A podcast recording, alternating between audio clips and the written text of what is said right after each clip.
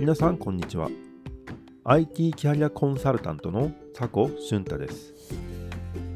IT 業界への初めての一歩を踏み出す皆さんに向けて現役 IT エンジニアからの視点で未経験から IT エンジニアになるための情報をお届けする IT エンジニアのキャリアパス。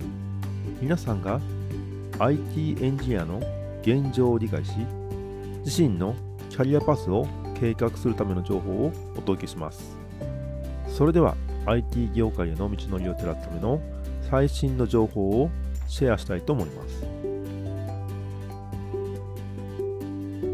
ここ最近は副業がブームですが今は大副業時代とも言われるほど働き方の形が多様化しています。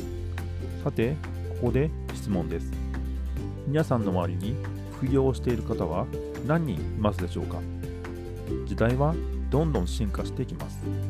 以前は副業イコールタブーといった風潮がありましたが現在では全く違います。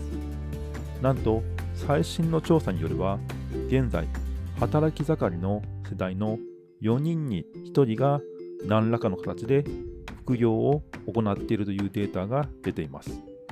これはどう考えても驚きの統計ですよね。一体何が起こっているのでしょうか。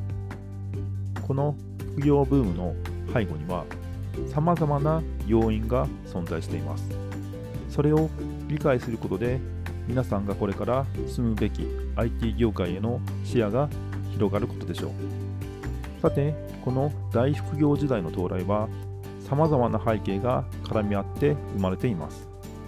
テクノロジーの進歩。社会の変化そして個々の働き方への価値観の変化です。これらが組み合わさり副業という選択肢がこれまで以上に広く受け入れられるようになったのです。IT 業界はこの動きに特に敏感です。なぜならテクノロジーの進歩は IT 業界から始まることが多くそれが直接働き方に影響を与えるからです。そして新しいテクノロジーを学び理解し適応する能力は IT エンジニアにとって非常に重要なスキルなのです。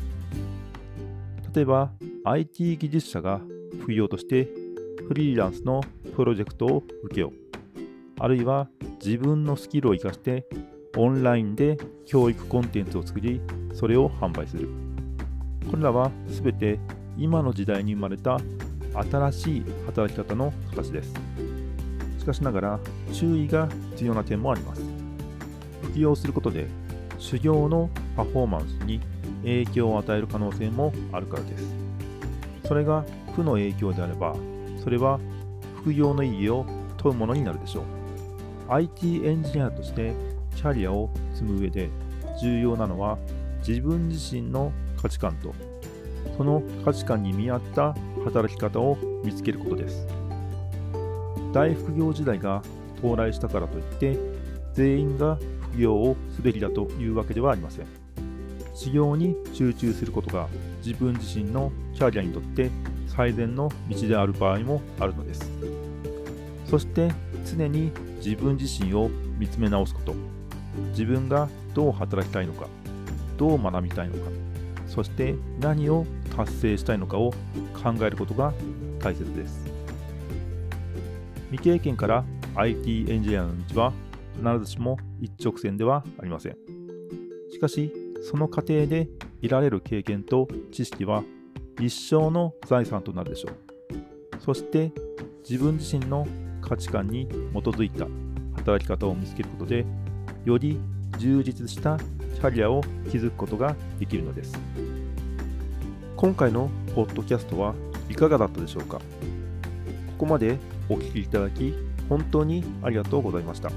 未経験から IT エンジニアへの道は困難なことも多いですがこれからも一緒に IT 業界の現状を探り未経験からのキャリアパスを考えていきましょう。